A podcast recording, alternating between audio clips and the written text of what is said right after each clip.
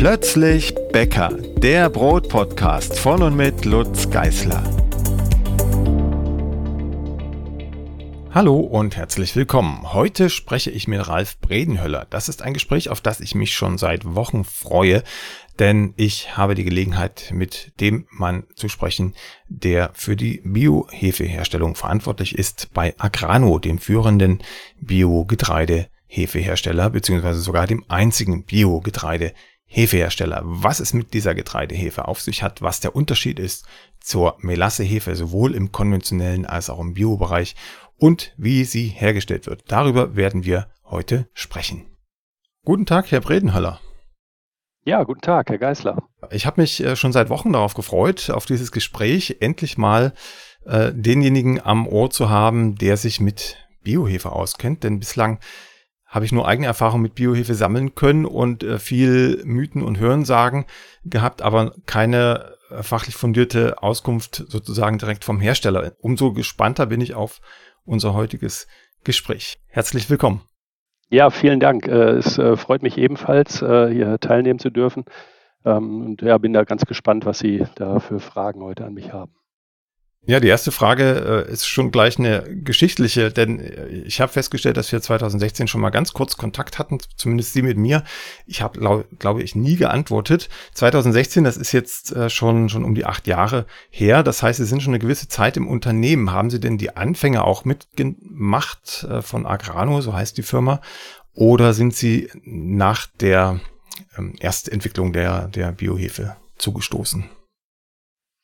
Ja, das ist in der Tat schon ein relativ ähm, langer Weg. Also das kann man natürlich immer so oder so sehen, aber ähm, vor ungefähr 40 Jahren haben meine Vorgänger angefangen mit, mit Schweizer Universitäten äh, zum Thema ähm, natürliche Hefeherstellung, Biohefe, Biohefeherstellung äh, zu sprechen und haben dieses oder haben begonnen, diesen Weg, dieses einzigartige Herstellungsverfahren zu entwickeln. Ähm, meine Reise begann dann erst Ende 2008. Ähm, das hatte was damit zu tun, dass der Standort, äh, in dem wir hier in Riegel am Kaiserstuhl sind, ähm, eine Brauerei ist und die Brauerei hatte uns dann die Kündigung ausgesprochen. Man muss dazu wissen, dass man für Hefe äh, viel frisches Wasser benötigt und Energie. Und der Bierkonsum war seit Jahren rückläufig und so gab es hier ein bisschen Platz für eine innovative Fabrik. Und man hat ähm, nach den Anfängen 1995 dann erst die erste Pilotanlage in dieser Brauerei äh, installiert und 1996 das Unternehmen gegründet. Und dann gab es eine, äh, ja, eine relativ steinige Reise am Anfang, aber man hat schon gemerkt, dass es eine hohe Marktbedeutung hat. Und äh, mit der Kündigung in 2007 äh, hatten wir dann Glück im Unglück und konnten die alte Abfüllerei, in der wir uns heute befinden, äh, zurückkaufen. Und ähm, äh, konnten den kompletten Standort neu aufbauen. Das ist natürlich äh, schön, weil sie dann äh, mit Fug und Recht sagen können, sie haben eine ja, relativ schöne Hefefabrik nach neuestem Standard. Und meine, Bereise, äh, meine Reise begann dann 2008. Mhm. Das heißt, die erste Biohefe, die dann auch marktreif war, die ist jetzt schon über 25 Jahre alt. Das ist so, genau. Wir hatten dann ähm, folglich im letzten Jahr unser 25-jähriges. Mhm. Hat sich denn die Biohefeherstellung seitdem gewandelt und auch das Produkt selbst, die Biohefe. Also kann man sagen, dass wenn ich heute mit ihrer Biohefe arbeite, ich äh, andere oder wahrscheinlich bessere Ergebnisse erhalte, als wenn ich die Hefe von vor 25 Jahren verwendet hätte? Also das kann man mit Fug und Recht so sagen. Also die Hefe hat sich natürlich immer weiterentwickelt. Wir müssen davon ausgehen, wir haben damals bewusst ein Hefestamm im Tessin aus einem hochwertigen Sauerteig isoliert, der auch gut auf Getreide wächst. Äh, und äh, das hat natürlich auch dazu geführt, dass die Hefe anders ist als die gewohnte Hefe und dass äh, Veränderung nicht immer so gewünscht ist. Das äh, muss ich, glaube ich, nicht weiter erklären. Mhm. Aber ähm, die, die Hefe war natürlich erstmal deutlich, ich sag mal, sauerteiglastiger äh, brotlastiger und das hat sich in den letzten Jahren äh, natürlich weiterentwickelt. Wir äh, konnten da durch verschiedenste Rohstoffe auch ähm, dann etwas neutraler werden und natürlich auch hat man über diese Reise von 25 Jahren an der Triebkraft äh, gearbeitet, äh, so dass die auch bei Biohefe heute fast annähernd der äh, konventionellen Hefe ist. Mhm. Dass es äh, Biohefe und Biohefe gibt, da reden wir gleich noch drüber. Es ist, ist nicht ganz so einfach, wie wir es jetzt im Moment fassen. Aber noch einmal äh, zurück zum, zum Ursprung. Sie haben gesagt, im Tessin haben Sie sich da einen, einen Hefestamm ähm, geholt und, und weiter vermehrt und war noch sehr, in Anführungsstrichen, Sauerteig lastig. Das heißt, es waren dann zwangsläufig auch Milchsäurebakterien im Spiel, die Säuren produziert haben oder wie kann man das verstehen? Ja, das kann man genauso sehen. Also das war äh, zunächst so, wobei dann wir natürlich als, äh, ich sage jetzt mal, Spezialisten in der Lage sind, eine einzelne Hefezelle zu isolieren. Und unser Prozess ist ja an der Stelle auch sehr unique. Wir ähm, äh, setzen dann diese einzelne Hefezelle wieder ein. Aber diese Zelle, diese, dieser Hefestamm war halt äh, es gewohnt, äh, in einem getreidigen Milieu zu arbeiten, zu wachsen, sich zu vermehren. Mhm. Das habe ich damit gemeint. Ja. Also wir haben natürlich die, die, diese Milchsäurebakterien nicht mit in die, äh, in die Hefeproduktion. Ja. Und dieser Hefestamm, der ist auch heute noch in der Biohefe oder ist auch der, hat, hat auch der sich gewandelt ähm, hin zu einem anderen, weil der andere vielleicht mehr Triebkraft hat? Nein, also wir, wir nutzen heute immer noch diesen Stamm, den wir damals isoliert haben. Wir haben hier ein, ja, so ein, ich glaube, minus 80 Grad haben die so einen Tiefkühlschrank. Da haben wir den Stamm hinterlegt und äh, wir werden bei jeder Produktion jede Woche eine sozusagen eine sogenannte Schüttelkultur im Labor, da impfen wir unsere Fermenter mit an. Und es ist immer noch der gleiche Stamm. Mhm. Spannend. Ja, da sind wir eigentlich schon mitten in der Produktionsfrage. Ähm, ich hatte gerade eben schon angedeutet, es gibt ja nicht nur die eine Biohefe. Angefangen hat's getreidebasiert, das haben Sie gerade schon erwähnt. Inzwischen gibt's auch Melasse-Biohefen, da werden wir noch drüber reden. Aber vielleicht fangen wir an mit dem ursprünglichen ähm, Rohstoff, mit dem ursprünglichen Produktionsverfahren. Ähm, Sie haben gesagt, auf Getreide basiert. Die konventionelle Hefe zum Vergleich, die wird äh, auf Melasse-Basis hergestellt. Auch das werden wir dann später nochmal mal ähm, besprechen. Wie kann ich mir das vorstellen? Also die Hefezelle braucht ja Nahrung und die Nahrung ist Getreide. Wenn ich die einfach auf ein Getreidekorn setze oder auf Mehl, wird wahrscheinlich so viel nicht passieren. Wasser war schon ein Stichwort. Äh, vielleicht können Sie einmal grob umreißen, wie das abläuft. Wie komme ich von dieser einen Zelle, die ich mir irgendwo isoliert habe, zu meinem Hefewürfel? Also vielleicht noch mal ganz kurz, warum eigentlich Getreide? Ähm, das ist jetzt äh, gar nicht so innovativ, wie man sich das äh, auf den ersten Blick vorstellt. Also man muss sagen, dass Hefe äh, bis zum Ersten Weltkrieg ähm, immer auf Getreide fermentiert wurde. Man hat ja Hefe, wenn man jetzt ganz weit zurückschaut, zunächst aus den Brauereien geholt, bis es da eine, eine Umstellung auf die Untergärigen, die konnte man natürlich nicht so leicht abnehmen äh, Hefen äh, passiert und dann hatte man nicht genug Hefe und dann wurde überhaupt erstmal über Hefeproduktion nachgedacht. Und erst mit der Getreideknappheit im Ersten Weltkrieg äh, hat man dann angefangen, Hefe auf ähm, Melasse zu fermentieren, also einem äh, äh, Abfall oder Nebenprodukt aus der Zuckerindustrie. Und dieses alte Herstellungsverfahren, äh, das hat man sich damals sozusagen nochmal genauer angeschaut und ich glaube, was brauchen Hefen? Also Hefen brauchen zur Vermehrung natürlich diesen speziellen Hefestamm, dann die Zuckerquellen, Stickstoffquellen, Mineralstoffe und Vitamine, um wachsen zu können. Und da Hefe relativ aktiv ist und relativ schnell wächst, benötigt man am Ende in dieser Produktion auch noch einen Entschäumer, sonst haben sie in so einem großen Fermenter mehr Schaum als, als äh, Hefemilch. Mhm. Und dieses äh, Hefeverfahren ähm, ist, oder dieses, dieses Produktionsverfahren ist so aufgebaut worden, dass wir, weil wir natürlich natürliche äh, Produktion als Fokus hatten, ähm, auf ähm, die, die natürlichen Medien zurückgreifen wollten und ohne irgendwelche synthetischen Vitamine oder äh, Ammoniakquellen zu produzieren. Und das passiert bei uns allein durch das Getreide und das Getreide ist vermahlen und wird als Substrat der Hefe zugeführt. Mhm. Und die Hefe verstoffwechselt dann das Getreide selbst oder wird das Getreide vorab schon äh, gewandelt äh, zum, zum das, Also was, was das Getreide ist natürlich vorbereitet für die Hefeproduktion. Das ist ein anderer Schritt. Also Sie müssen sich das so vorstellen, dass die, die Stickstoffquellen und die ähm, Kohlenstoffquellen beziehungsweise vor allen Dingen die Kohlenstoffquellen, die, die langkettigen Zucker gespalten werden müssen. Das passiert enzymatisch. Das ist im Prinzip das gleiche Verfahren wie bei der Bierherstellung bei der Melzung sozusagen, der mhm. Aufschluss des Getreides, das müssen Sie bei der Hefe auch machen. Ob Sie das in der Hefefabrik machen oder ob das irgendwo extern gemacht werden muss, äh, das sei dahingestellt. Aber sonst kann die Hefe diese, ähm, äh, ja, Getreide diese Zucker gar nicht verarbeiten. Mhm. Ja, das ist im Grunde auch das, was im Teig passiert, nur nicht ganz so schnell und effizient. Nun äh, haben wir das Getreide aufbereitet. Äh, wahrscheinlich wird das dann auch aufgeschlemmt und dann kommt die Hefe dazu, oder wie kann man sich das genau, vorstellen? Genau, dann kommt die, dann, dann kommt die, äh, die Zelle dazu, also diese sogenannte Schüttelkultur aus dem Labor. Ähm, da wird dann die Hefe weiter fermentiert und dann dieser Fermentationsprozess läuft so, dass sie immer an der, wir sagen so an der, an der Grenze zum Hunger äh, lang fermentiert wird, damit sie bei uns halt kein Alkohol bildet. Also wir können nicht zu viel Nährstoffe reingeben, dann würde sie Alkohol bilden, das wollen wir ja nicht. Mhm. Und dann entsteht innerhalb von 24 bis 26 Stunden, das hat so ein bisschen was mit, mit äh, Nährstoffen. Bei uns kann man es nicht ganz genau vorher sagen, wie lang die Reise ist. Das hat was mit Nährstoffverfügbarkeit zu tun, weil wir die Nährstoffe ausschließlich aus dem Getreide ziehen und keine weiteren äh, Mineralstoffe oder Vitamine zugeben. Ähm, entsteht so eine Hefesuppe, äh, die dann wiederum über äh, Separatoren, das ist äh, im Prinzip ein, ähm, sowas wie eine Zentrifuge, nur andersrum, äh, ausgeschleudert wird und dann hat man einen Heferahmen, eine Hefemilch.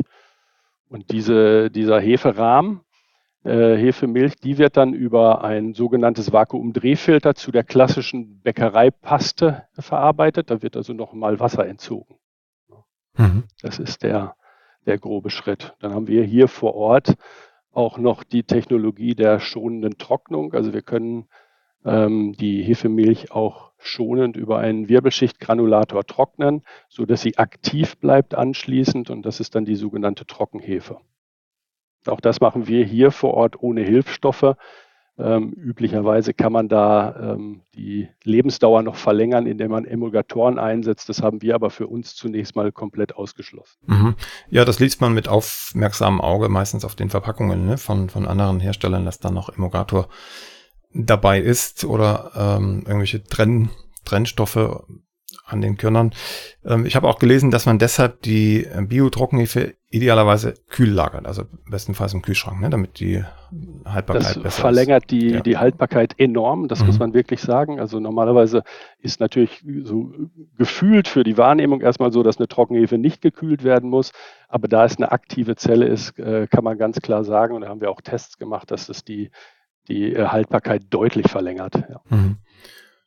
Ja, jetzt haben Sie schon gesagt, es dauert so ungefähr von bis, ähm, bis es weitergeht in der Produktion. Das heißt, ähm, wenn man ein Naturprodukt wie Getreide als Ausgangsbasis nimmt, dann unterliegt das ja auch Schwankungen. Wie gehen Sie damit um? Äh, die Getreidequalität schwankt ja enorm. Also wenn ich nur an die diesjährige Ernte denke, ähm, ist zumindest im Weizenbereich, im, im norddeutschen ähm, Bereich ähm, sehr, sehr viel im Argen gewesen, sicherlich ganz anders als die letzten Jahre. Wie gehen Sie damit um?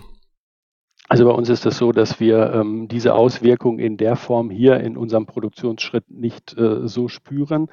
Äh, wir ähm, äh, haben natürlich Möglichkeiten, über Zeiten da entgegenzusteuern und am Ende haben Sie, wenn Sie nicht so nährstoffreiche Mehle haben beispielsweise, haben Sie natürlich am Ende weniger Ausbeute. Das ist das, was dann ähm, unterm Strich kaufmännisch ein paar Euro kostet, aber natürlich für das generelle Wachstum äh, zunächst mal also keinen negativen qualitativen Einfluss auf die, auf die Hefezelle hat. Mhm.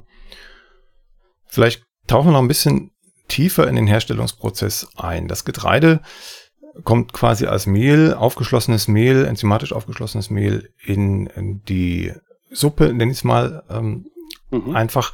Die Hefezelle kommt dazu und dann äh, passiert das ja nicht gleich in einem Schritt, dass man äh, einen großen Container hat, sondern das geht schrittweise wahrscheinlich, ne?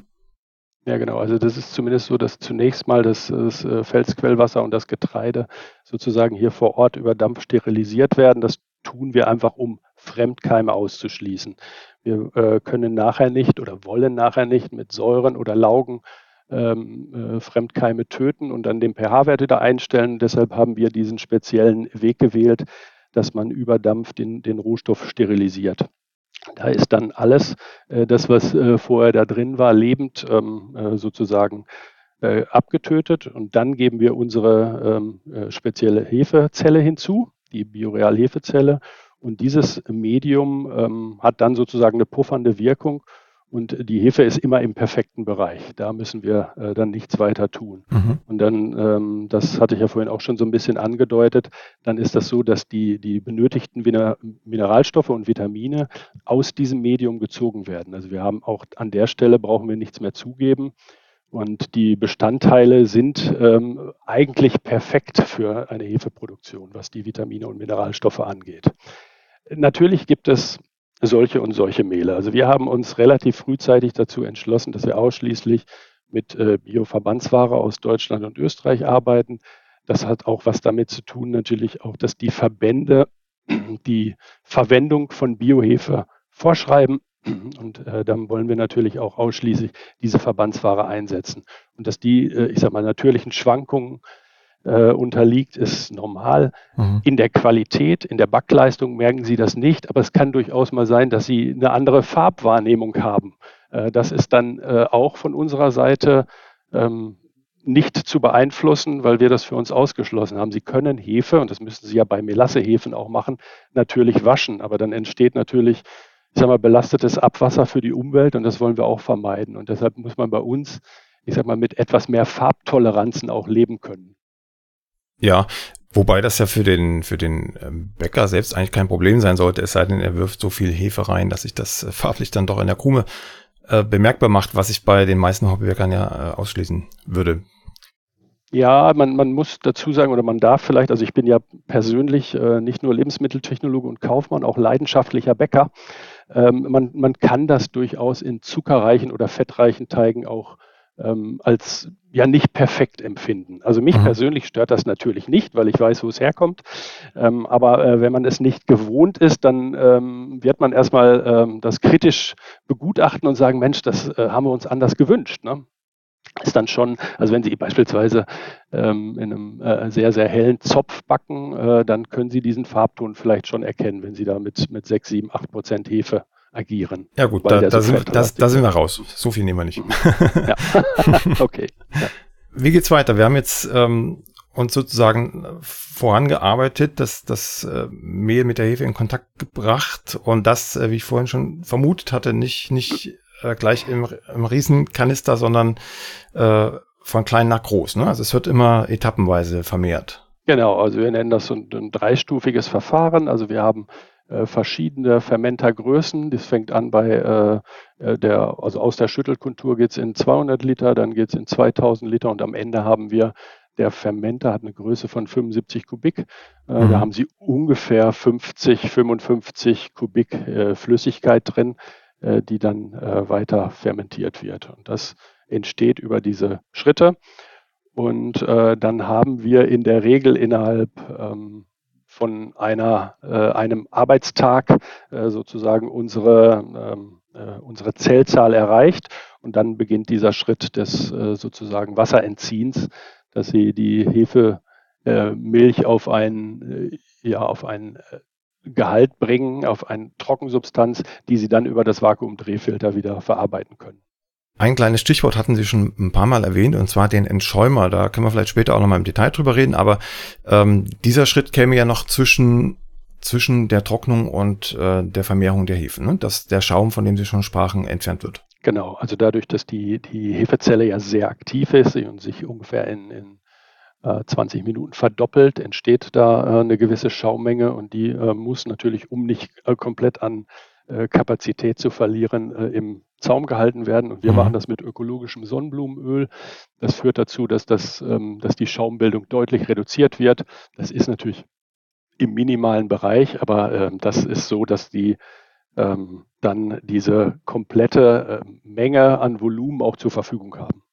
Und das Sonnenblumenöl kommt dann schon während der Vermehrung als, als äh, Schicht quasi obendrauf, die obendrauf schwimmt, oder ist es erst im Nachgang das wird äh, sozusagen ähm, bei der Fermentation ähm, aufgesprüht, wenn es oben sozusagen an die Grenzen kommt. Ah, okay.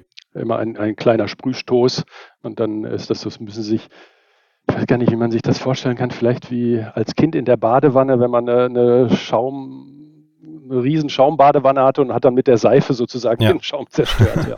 ja. Ja, nun haben wir die Getreidebiohefe kurz besprochen. Ähm, Viele fragen sich ja, vor allem auch was den Preisunterschied angeht, lohnt es sich denn jetzt für mich, diese Biohefe zu kaufen und was ist der große Unterschied zur konventionellen Hefe? Also hat das irgendeinen Mehrwert? Das ist jetzt natürlich eine Frage, die hat, hat die Antwort schon in sich, sonst würde es die Biohefe wahrscheinlich nicht geben. Aber was sind die großen Unterschiede zur konventionellen Hefe? Also die, die Hauptunterschiede hatte ich, glaube ich, schon so ein bisschen äh, anklingen lassen. Also was wir bei äh, unserer Biorealhefe nicht äh, tun müssen, ist das äh, Waschen der Hefe. Äh, und das Waschen der Hefe hat natürlich zwei ähm, vor allen Dingen umwelttechnische Aspekte. Also erstmal ersparen Sie der Umwelt äh, hochbelastetes Abwasser. Und äh, zweitens ist das Waschen äh, auch ein sehr energetischer Schritt.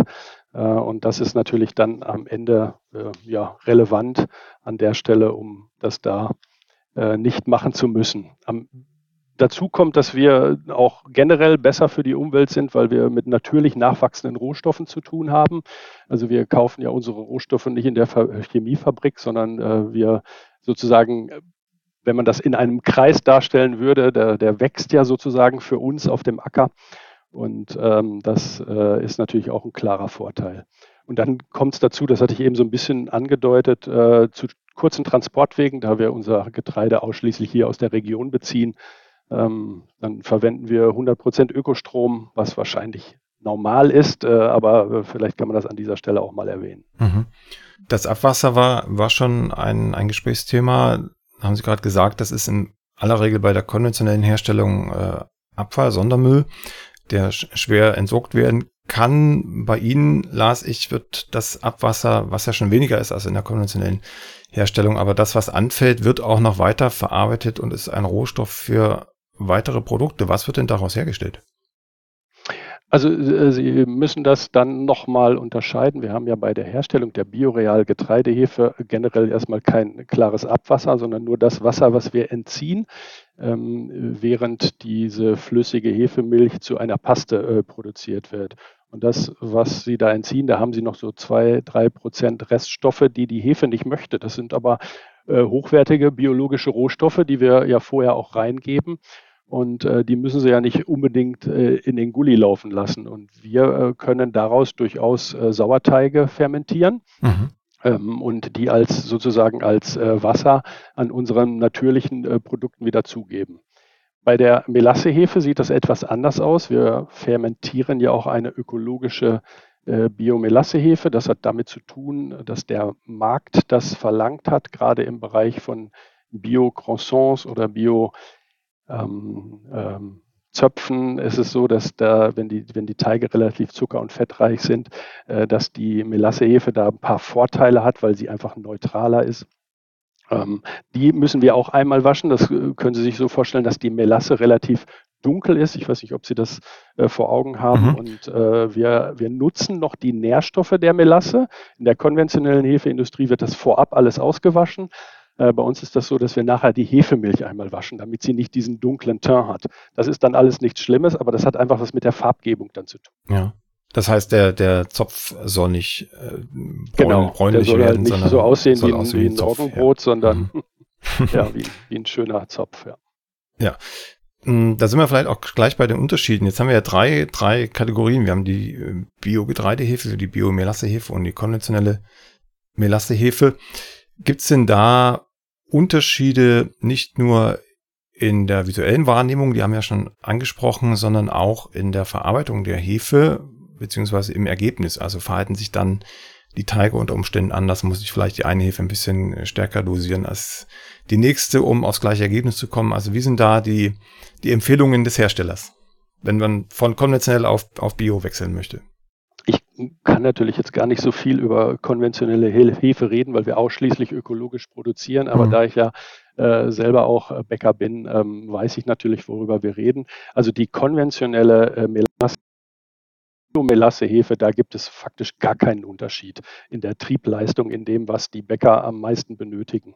Äh, bei der äh, Biorealhefe, also bei der Original-Biohefe auf Getreidebasis, da ist es durchaus so, dass sie ähm, wenn Sie Fachmann sind, ein paar Dinge optimieren können, dass Sie sozusagen auf gleiche Triebleistung kommen. Sie ist aus der Kälte heraus etwas träger. Das hat mit unserem äh, Stamm zu tun, der ähm, da mit diesem, in diesem Milieu des Getreideartigen kommt, können Sie optimieren, indem Sie äh, entweder Garzeiten verlängern oder Teigtemperaturen um ein, zwei Grad erhöhen. Äh, die Dosierungsempfehlungen von vor 20 Jahren, dass man das mit, äh, ich sag mal, 20 äh, Prozent überdosieren muss, die würde ich heute nicht mehr stehen lassen. Also da haben wir klar andere Erkenntnisse. Aber am Ende reden wir natürlich immer über individuelle Rezepturen und ich will nicht mhm. ausschließen, dass es auch mal irgendwo eine Möglichkeit äh, geben kann, wo man vielleicht besser mit äh, 10 Prozent überdosiert, um auf genau das gleiche Ergebnis zu kommen, weil man vielleicht an diesen zwei anderen Parametern wie Temperatur äh, oder Zeit nicht schrauben möchte. Ja. Ja, ich habe äh, die Erfahrung gemacht, ähm, also wir verwenden ausschließlich die Biorealhefe in der Bäckerei hier bei uns. Ähm, Sehr gut, ja auch für süße Backwaren und äh, haben die Erfahrung gemacht, dass wir zum einen auf Omas Trick zurückgreifen, einen kleinen Vorteig zu machen, also so ein Hefestück mhm. oder, oder Dampfel heißt es manchmal, oder Hebel, ähm, eine halbe Stunde, dass sie ein bisschen in Fahrt kommt. Und ähm, das Zweite, was wir damit machen, ist ähm, ab und an ein Hefe-Salz-Verfahren, also die Hefe unter Salzstress zu setzen. Auch das mhm hilft dem Trieb deutlich und der Teigstabilität.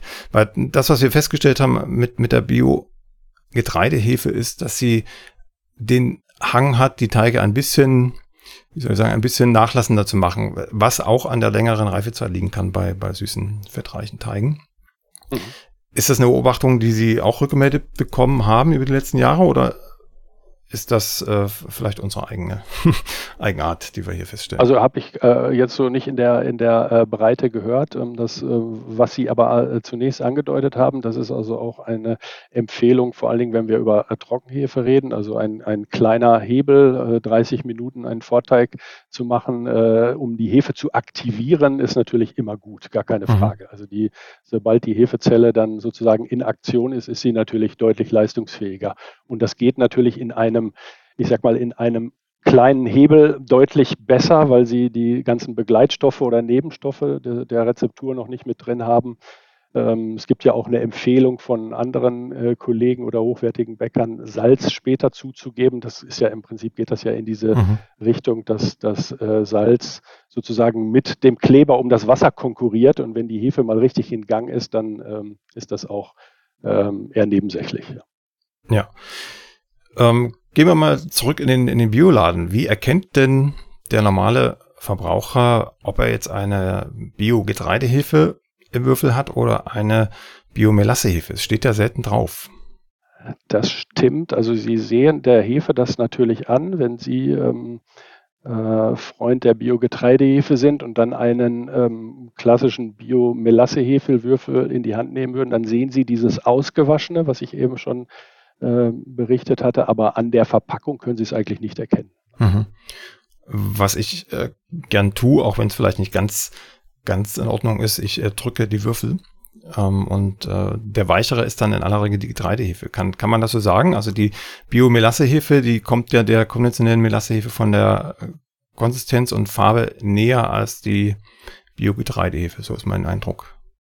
Das dürfte so sein. Das hat sicherlich dann auch was damit zu tun, dass dieser Waschprozess, der ja Begleitstoffe dann mit auswascht ähm, bei der Melassehefe, die dann nicht mehr enthalten sind und die führen vielleicht äh, dann dazu, dass das gegebenenfalls etwas fester dasteht. Ja. Mhm.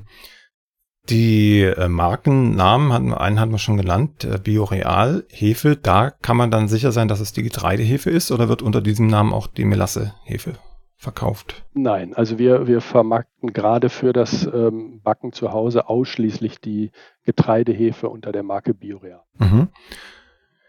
In dem einen oder anderen Supermarkt äh, fiel mir aber auch schon diese eher der konventionellen Hefe ähnlichen, vom, vom Aussehen her und von der Konsistenz ähnlichen Hefewürfel auf, dann mit der äh, Supermarkt-Eigenmarke ist das dann in aller Regel auch von Agrano, die Biomelasse-Hefe, die dann sozusagen unverpackt äh, mit, mit eigenem Label des Supermarktes angeboten wird? Oder gibt es noch andere Hersteller inzwischen, die, die neben Agrano auch Biohefe herstellen?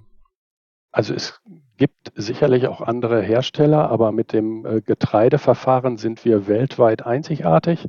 Ähm, wenn Sie eine Melassehefe im Endverbraucherbereich finden, dann ist die Wahrscheinlichkeit relativ hoch, dass die nicht von uns ist, weil wir ähm, in diesen Weg äh, ausschließlich mit der Getreidehefe gehen. Mhm.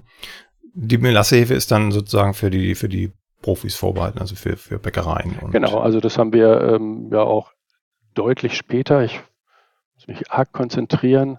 Das war sicherlich erst so 2006 oder 2007, wo wir damit begonnen haben. Äh, das hatte einfach was damit zu tun, dass wir auch ein Wirtschaftsunternehmen sind. Die Investitionen, die wir hier vor Ort tätigen, relativ hoch sind und uns natürlich auch den Marktbedingungen stellen müssen. Und wenn Sie dann ich sage jetzt mal gerade äh, große Verarbeiter auch haben, die dann zusätzlich zur Biorealhefe auch noch gerne eine Biomelasse-Hefe hätten, hm. äh, dann können sie da natürlich nicht die Augen schließen und so ist das dann entstanden. Aber für den Bereich Backen zu Hause, ähm, da sind wir auch 100 Prozent davon überzeugt, dass die Getreidehefe die bessere Wahl ist, einfach auch aus ökologischen Aspekten. Hm. Ja. Ja, ähm, tauchen wir vielleicht noch mal ganz kurz in die Herstellung ein. Man hört und liest äh, immer aus dem konventionellen Bereich, neben den äh, umweltkritischen Punkten, die wir schon besprochen haben, dass auch ähm, technische Enzyme zum Einsatz kommen. Ab und an hörte ich das auch schon aus dem Bio-Bereich, aber immer mit unterschiedlichen äh, Notationen, mal ja, mal nein, mal nur im Notfall. Ähm, wie wie sieht's da aus? Ähm, technische Enzyme selbst äh, sind, sind ja ähm, Enzyme, die von, von bestimmten Mikroorganismen hergestellt werden und ganz spezifische Aufgaben erfüllen. Braucht es die auch in der, in der Biohefeherstellung oder ist das ein Mythos? Also Sie, Sie, ähm, Sie brauchen die Enzymatik nicht in der Hefeherstellung. Aber, das hatte ich ähm, versucht anzudeuten, äh, die Getreide müssen natürlich auch äh, vorbereitet sein. Und äh, die Vorbereitung der, ähm, der Mehle, also der, der ähm, Kohlenstoffquelle wird natürlich ähm, über Enzyme sozusagen gesteuert. Das ist wie in der, in der Bierherstellung bei der Melzung, dieser Aufschluss des Getreides, das funktioniert mit Enzymen. Äh, bei uns ist das so, dass wir das äh, auch lieber selber machen und nicht irgendwie in andere Hände legen. Also das ist ein äh, komplett vorgelagerter Prozess der ähm, mit definierten Enzymen, dann wird die, die sozusagen die, die aufgeschlossene Getreide wird komplett ähm, in dem gesamten Kessel äh, so erhitzt, dass die äh, vollständig abgetötet sind und da geht nichts mehr in die Hefeproduktion über. Und erst dann kann die Hefezelle sozusagen diese ähm, äh, Kohlenstoffquellen als, als Nahrung, als Substrat für sich verarbeiten. Mhm. Ähm, das heißt, äh, Sie arbeiten dann mit den getreideeigenen Enzymen oder setzen Sie noch Enzyme zu, damit das Ganze zielgenauer und, und, und effizienter abläuft? Also für die, für die Kohlenstoffzerlegung setzen wir auch Enzyme zu. Wir haben auch mal äh, früher äh, das äh, nicht getan und haben sozusagen äh, das außerhalb gemacht. Aber wir waren dann irgendwann der Meinung, dass wir diesen Prozess lieber selbst in der Hand haben, um auch mhm. genau darstellen zu können, was wir dazugeben. Ja. Und äh, das war dann am Ende wichtig für uns. Okay. Die Vor- und Nachteile, die die jeweilige Herstellung auf die Umwelt hat, haben wir schon beleuchtet. Kann man das so zusammenfassen, dass man ähm, ganz unabhängig vom Ergebnis äh, der Verwendung der Hefe im, im Gebäck, äh, im, im Teig und von allen, anders, von, von allen anderen Aspekten äh, sagen kann, mit Biohefe backen ist immer die bessere Wahl, ganz gleich, ob es jetzt die Melasse oder die Getreidehefe ist, im Vergleich zu den Umweltauswirkungen der konventionellen Hefe? Oder ist der Unterschied nicht so dramatisch, dass man sich ähm, sozusagen den Preisaufschlag gönnt, um der Umwelt was Gutes zu tun? Also der Preisaufschlag ist ja, ähm, ich sag mal, wenn man das mit der Relation der Zugabemenge ähm, in, in Kontext setzt, ähm, überschaubar, würde ich mal sagen. Ich ja. weiß gar nicht, ob man das aufs Gebäck runterrechnen kann, ich glaube nicht. Äh, was das dann ausmacht. Aber äh, wenn Sie, ich sage mal, wenn Sie ein, äh, ein Biogebäck herstellen, und darüber reden wir ja, ähm, denn unsere ähm, Philosophie ist ja, wenn biologisch, dann konsequent. Ähm, dann äh, meine ich, wenn Sie ein Biobrot produzieren, dann gehört da auch eine Biohefe rein. Sie würden ja auch nicht ähm, ich sag mal, 5% äh, Sonnenblumenkerne austauschen in konventionelle Sonnenblumenkerne. Von daher erübrigt sich aus unserer Sicht diese Frage und ja, ähm, diese, dieses Thema Umweltaspekt ist natürlich da ganz oben. Was die, die Triebleistung und so anbelangt, das hatte ich ja schon gedacht, das ist die, die Unterschiede sind minimal. Ähm, ich glaube, da können Sie auch mit, mit äh, konventioneller Hefe äh, genauso gut backen. Das würde ja auch über Jahrzehnte äh, so gemacht, als ja. es noch keine Biohefe gab. Äh, das ist dann sehr, sehr ähm, zweitrangig an der Stelle. Mhm. Sie hatten schon gesagt, das ist, was die Getreidebiohefe angeht, äh, sozusagen ein, ein Unikat, was Sie da herstellen, als einziger weltweit. Die Biomelassehefe wird mittlerweile von anderen auch schon hergestellt. Soweit ich das gelesen habe, ist ja Ihr Verfahren für die Getreidebiohefe patentiert. Das heißt, Sie werden auch auf absehbare Zeit der einzige Hersteller bleiben. Also das, das ist definitiv so und ähm, ich muss dazugeben, die, diese Patente laufen natürlich irgendwann aus und das ähm, Investitionsvolumen einer auf unseren Prozess zugeschnittenen Hefefabrik ist enorm. Und, das muss man auch immer wieder sagen, wir bewegen uns immer noch in einem Nischenmarkt. Äh, von daher äh, sind wir an der äh, Stelle ähm, bis heute entspannt, wobei man natürlich die Zukunft nie aus den Augen verlieren darf. Und das Thema Energie wird ja immer dominanter. Ähm, und äh, von daher ist das, ich sag mal, das Fermentieren auf anderen ähm, Substraten sicherlich auch für unsere Wegbegleiter äh, mittelfristig aktiv. Ich kann das nicht ausschließen, dass irgendwann auch mal einer einen Weg wählen wird und da gibt es dann immer irgendwelche Möglichkeiten. Äh, aber Stand heute ähm, will ich das nicht zu hoch hängen, weil der Weg, den wir begangen haben, ja auch ein relativ langer und steiniger war. Mhm. Also ganz so einfach, wie ich das jetzt hier äh, runterplapper, ist es dann halt am Ende doch nicht. Ähm, das ist schon ähm, ja, äh, relativ komplex, äh, bis das dann auch standardisiert läuft. Ja, das heißt, man kann das nicht einfach mal zu Hause nachahmen. Ne? Es gibt ja, gibt ja diverse Rezepte auch für, für Hefewasser, Gebäcke, wo man sich sozusagen eine wilde Hefe heranzüchtet. Aber jeder, der das schon mal gemacht hat, wird gemerkt haben, dass die Triebkraft und die Leistung äh, weit, weit weg ist von dem, was, was auch die Biohefe zu leisten vermag. Ja, also ich sag mal, zu Hause kann man natürlich mal alles irgendwie ausprobieren. Da gibt es ja auch wenig Vorschriften für das, was sie dann daraus produzieren. Das sieht bei uns natürlich anders aus. Wir sind ja ein äh, professioneller Lebensmittelhersteller und äh, von daher äh, können wir uns natürlich mit, ich sag mal, äh, solchen Dingen wenig auseinandersetzen, wobei es immer wieder Anfragen auch bei uns gibt. Es gibt ja nicht nur diesen einen Hefestamm, den wir jetzt haben, sondern ungefähr 2000 Hefestämme auf dieser Welt. Und äh, da gibt es wirklich auch interessante Startups, die sich diesem Thema widmen und die uns dann kontaktieren, ob wir mal einen bestimmten Stamm für die fermentieren können.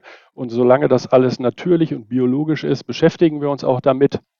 Ähm, aber ich sag mal, ein Hefewasser zu Hause ähm, ja, ranzuziehen, halte ich, äh, ja, finde ich ganz äh, trivial. Ja. Ja, das kann der eine oder andere sicherlich bestätigen, dass das auch mal also so, so, schief ging. Ja, genau. Ja, genau, so dass dann, äh, ich sag mal, zumindest eine, eine relativ leistungsfähige äh, Triebkraft entsteht. Das ist ja mhm. das, was wir dann wollen, wenn wir äh, mit Hefe backen. Ne? Ja. Da waren wir gerade nochmal beim Stichwort Hefestamm, ähm, habe ich mir auch noch eine Frage notiert ähm, in der Vorbereitung. Welche Rolle spielt denn der Hefestamm? Sie haben jetzt diesen, diesen einen Hefestamm aus dem Tessin war das mehr oder weniger eine Art äh, Zufall, weil er gerade zufällig äh, gut geeignet war? Hätte es nicht auch ein anderer sein können? Leben Sie jetzt mit diesem, weil Sie ihn haben, oder schauen Sie schon auch, äh, ob es nicht noch einen besseren anderen gibt, den man vielleicht äh, sinnvoller einsetzen kann, weil er in kürzerer Zeit CO2 bildet oder ein anderes Aroma vielleicht auch noch entwickelt? Wie, wie ist da die, die Entscheidungsgrundlage? Welchen, welchen, welchen Hefestamm nimmt man denn dann? Also für unser Original, für unsere Getreidehefe, äh, da bleiben wir natürlich bei diesem Hefestamm, weil er tatsächlich gut geeignet ist äh, in diesen Medien. Ich kann nicht ausschließen, dass wir darüber irgendwann auch mal nachdenken. Im Moment, ich meine, Unternehmen müssen sich ja immer irgendwie weiterentwickeln, liegt unser Fokus aber eher im Bereich der, der Energien, der Elektrizität und der, äh, des Gasverbrauchs äh, und nicht im Bereich des Hefestamms, weil er definitiv gut ist. Und meine Vorgänger haben sich sicherlich was dabei gedacht, mhm. weil er äh, aus einem relativ hochwertigen Sauerteig auch isoliert wurde. Aber man kann natürlich auch, wenn man einen natürlichen Hefestamm hat, der nicht in irgendeiner Art und Weise äh, modifiziert wurde, darüber nachdenken, mal ähm, einen anderen Hefestamm zu verarbeiten. Wenn wir jetzt beispielsweise über ähm, Süßteige nachdenken oder, oder, oder. Mhm. Ja, ich kenne das aus, aus äh, den USA zum Beispiel. Da gibt's ja für jedes, nahezu jedes Gebäck äh, eine eigene Hefe. Ähm, vor allem für, für sehr fettreiche, zuckerreiche Teige, die dann richtig schnell in Schwung kommen. Ähm, das kenne ich einerseits hier aus unserer deutschen äh, Hefewelt nicht und wenn dann nur sehr begrenzt auf bestimmte Profibereiche und im Biobereich ja sowieso nicht. Also da kenne ich tatsächlich auch nur die Dinge, die Sie beschrieben haben, was daran liegt, dass es wahrscheinlich auch nur diese Dinge gibt. Ja, es gibt, gibt ja auch, es gab ja in der Vergangenheit auch immer wieder äh, Institute, die sich viel mit Aromahefen und so beschäftigt haben. Da muss man allerdings auch dazu sagen, das ist ähm, was das Aroma angeht, relativ flüchtig. Das landet dann meist nicht mehr im Brot. Die Backstube mhm. riecht dann noch ganz, ganz angenehm, aber im Gebäck tun sie sich sensorisch wirklich schwer. Ähm, aber wie gesagt, also äh, ich kann nicht sagen, ob es nicht in Zukunft mal irgendwann einen Hefestamm gibt, der uns äh, deutlich besser gefällt, aus verschiedensten Gründen. Äh, vielleicht eine ganz witzige Anekdote zu diesem Kontext. Ich hatte mal, da haben mich drei, drei junge Männer aus der Schweiz angerufen. Sie hätten mit Hefesegeln ähm, am Matterhorn eine wilde Hefe gefangen, die sie hoch attraktiv finden für die Bierherstellung, ob wir ähm, die sozusagen für sie selektieren können und vermehren können. Das klingt ja total spannend und aufregend. Damit beschäftigen wir dann auch grundsätzlich uns erstmal. Aber dass so ein Stamm später dauerhaft in unserer Backhefe äh, landet, das kann ich mir aktuell ja nicht wirklich vorstellen. Ja.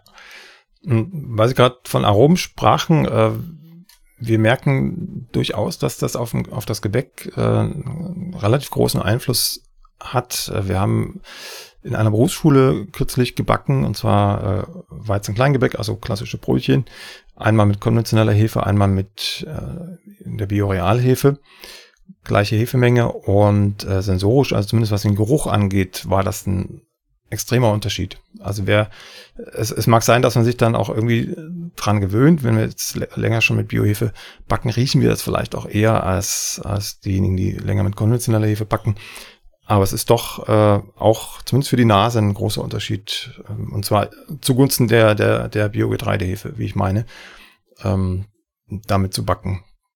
Absolut, ja, das ist auch das, was ich so ein bisschen andeuten wollte damit, dass die den Stamm, den wir heute haben, in dem Milieu, wie wir ihn fortpflanzen, aus unserer Sicht äh, nahezu perfekt ist unter ökologischen Gesichtspunkten.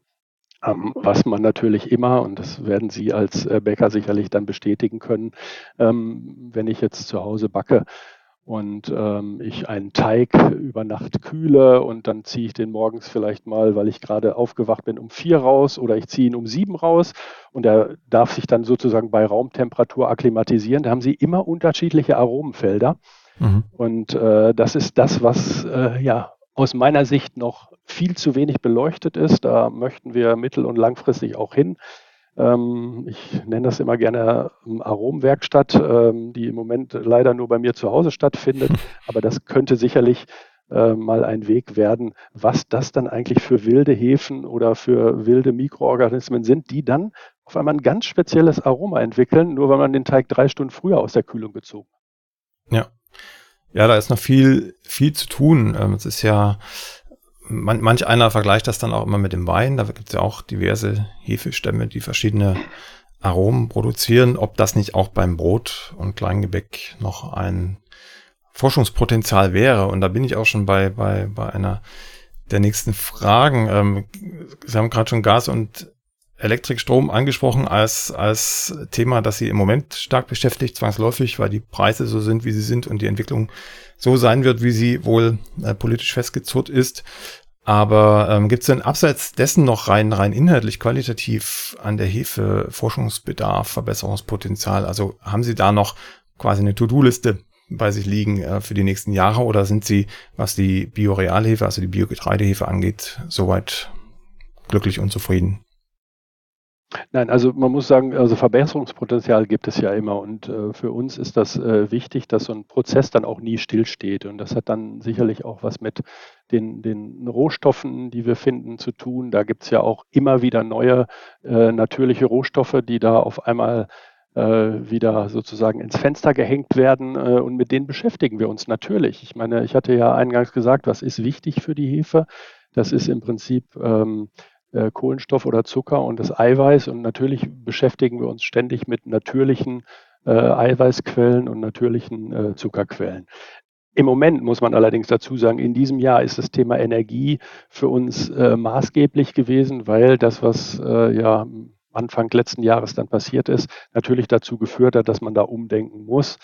Und äh, wir haben hier, um da deutlich umweltfreundlicher nochmal zu sein, ähm, in diesem Jahr schon eine äh, Photovoltaikanlage, die ähm, enorm ist, hier auf unseren Dächern platziert. Die spart ungefähr 200 Tonnen CO2 und wir bauen aktuell gerade eine ähm, Hackschnitzelanlage. Wir sitzen ja hier sozusagen in dem, äh, in dem äh, Schwarzwald, in, in einem Holzland. Und es gibt hier viel Sturmholz, äh, das man natürlich auch zu Energie dann verarbeiten kann. Und äh, daran arbeiten wir gerade mit Hochdruck. Von daher haben wir das so ein bisschen vorgelagert und werden uns sozusagen dem fachlichen Forschungsbedarf dann wieder äh, ab Mitte nächsten Jahres. Aber da gibt es definitiv spannende Themen, gerade in diesem Bereich äh, der Aromatik. Da wollen wir auch mehr tun. Ähm, wir richten dazu gerade eine äh, ja, neuartige Backstube ein hier vor Ort, um gerade in diesen Aromenfeldern unter unterschiedlichen Temperatureinflüssen ähm, äh, sozusagen aktiv zu werden. Mhm. Gibt es denn ähm, für die Endverbraucher, die ja das eine Zielgruppe sind, äh, was die Biorealhefe angeht, gibt es denn für die Endverbraucher spezielle Angebote seitens Ihrer Firma, was zum Beispiel Rezepturen angeht oder Verarbeitungstipps, Hinweise und falls ja, wo findet man die? Im Bioladen, äh, soweit ich das mitbekommen habe, eher nicht. Da findet man zwar die Hefewürfel, aber ähm, mehr nicht. Äh, gibt es ein Internetangebot oder Sie sprachen gerade eine Backstube an, gibt es auch äh, vor Ort, wie man das vielleicht von anderen größeren Bioproduzenten kennt, äh, so eine Art, ich nenne es jetzt mal Neudeutsch Showroom, wo man ein bisschen schauen kann, mitmachen kann, sich informieren lassen kann? Also an diesem Showroom, da arbeiten wir gerade, ähm, wie auch immer der dann heißt, ob das ein Kompetenzzentrum oder ein Aromazentrum oder wie auch immer dann sein wird. Es wird auf jeden Fall eine Backstube sein, die mit dem Nötigsten ausgestattet ist. Und da ist für mich, ich sag mal, dieser temperaturgeführte Kühlschrank viel wichtiger als der Gärschrank, ähm, weil wir, ich glaube, alle, die sich mit äh, Aroma beschäftigen, wissen, dass ähm, das Wichtigste, was man einem Teig geben kann, ist Zeit. Und äh, dass wir das so ein bisschen besser äh, steuern und kontrollieren können. Dafür ist das dann ein wichtiger Weg. Für die Endverbraucher haben wir unsere Homepage unter www.bioreal.de. Ähm, können Sie auch Rezepte einsehen. Äh, man muss allerdings dazu sagen, dass das, ich sag mal, Backen mit Ausnahme in der ähm, äh, Corona-Pandemie ja üblicherweise von ähm, echten Profis, also auch zu Hause stattfindet. Ich glaube, durch die Pandemie sind ein, äh, ein paar Liebhaber dazugekommen. Ich hoffe, die sind alle noch dabei. Ähm, aber äh, das, äh, ich glaube, diese, diese Rezepte, diesen Zugang zu Rezepten haben Sie ja heute an jeder, an jeder Ecke. Ein Punkt fiel mir gerade noch ein. Ich habe mich gerade zurückerinnert an unseren Bioladen hier um die Ecke. Und mhm. äh, das, was wir da meistens tun, ist, ähm, wenn wir Biohefe kaufen, die wir übrigens auch in diesen kleinen Würfeln im Bioladen für die Bäckerei kaufen, weil wir so große Abpackungen gar nicht verarbeiten, weil wir so wenig Hefe verwenden. in die Teige, also keine sechs oder acht Prozent. Also wir gehen dann in den Bioladen und äh, schauen aufs Mindesthaltbarkeitsdatum. Und äh, die, ja. die allgemeine Empfehlung, ähm, die ich bislang auch immer rausgebe, ausnahmsweise bei, bei Hefe, guckt doch äh, bitte, wo das MHD noch am, am längsten ähm, braucht, also wo das Datum ziemlich weit in der Zukunft liegt und alle anderen lasst er vielleicht erstmal im Regal liegen. Ist das ein sinnvoller Tipp? Also sollte man die Bio-Hefe in, in frischer Form ähm, möglichst jung einkaufen, also mit viel Abstand zum MHD oder äh, spielt das kaum eine Rolle? Also wie, wie lässt die Triebkraft nach, wie schnell oder lässt sie gar nicht nach? Also äh, zunächst muss man mal sagen, es lässt auch nur die Triebkraft nach. Also auch wenn das am Ende vom MAD und ich verwende auch Hefe, die ist weit drüber über dem MAD, da passiert erstmal gar nichts, außer dass sie ihren, ihren Prozess anpassen oder dass sie etwas überdosieren. Ähm, ich kann jetzt natürlich nicht sagen, wie die, wie die Lieferketten in die Läden sind. Ähm, also das MHD, wie das ja auch schon sagt, ist natürlich das sozusagen das Mindeste, was wir geben. Ähm, da an der Stelle äh, dürfte jetzt erstmal kein großer Unterschied wahrnehmbar sein. Ob Sie das, ich sag mal, äh, drei Wochen vor Ende oder eine Woche vor Ende, äh, da hoffe ich einfach, dass das kaum wahrnehmbar ist. Aber natürlich völlig richtig ist, die, die, die Triebkraft lässt natürlich minimal nach in dieser Zeit. Nach MAD-Ende ähm, lässt die Triebkraft also deutlich mehr nach. Das ist dann schon so im Bereich 20 äh, Prozent.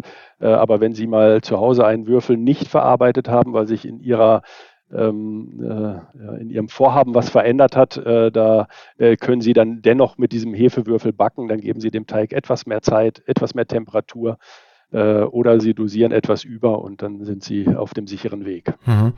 Viele kommen ja dann auch auf die Idee, Hefe einzufrieren. Ist das generell eine gute Idee oder jetzt speziell auf die Biohefe bezogen gerade da nicht oder macht das kein Problem, wenn man Hefe auch einfriert?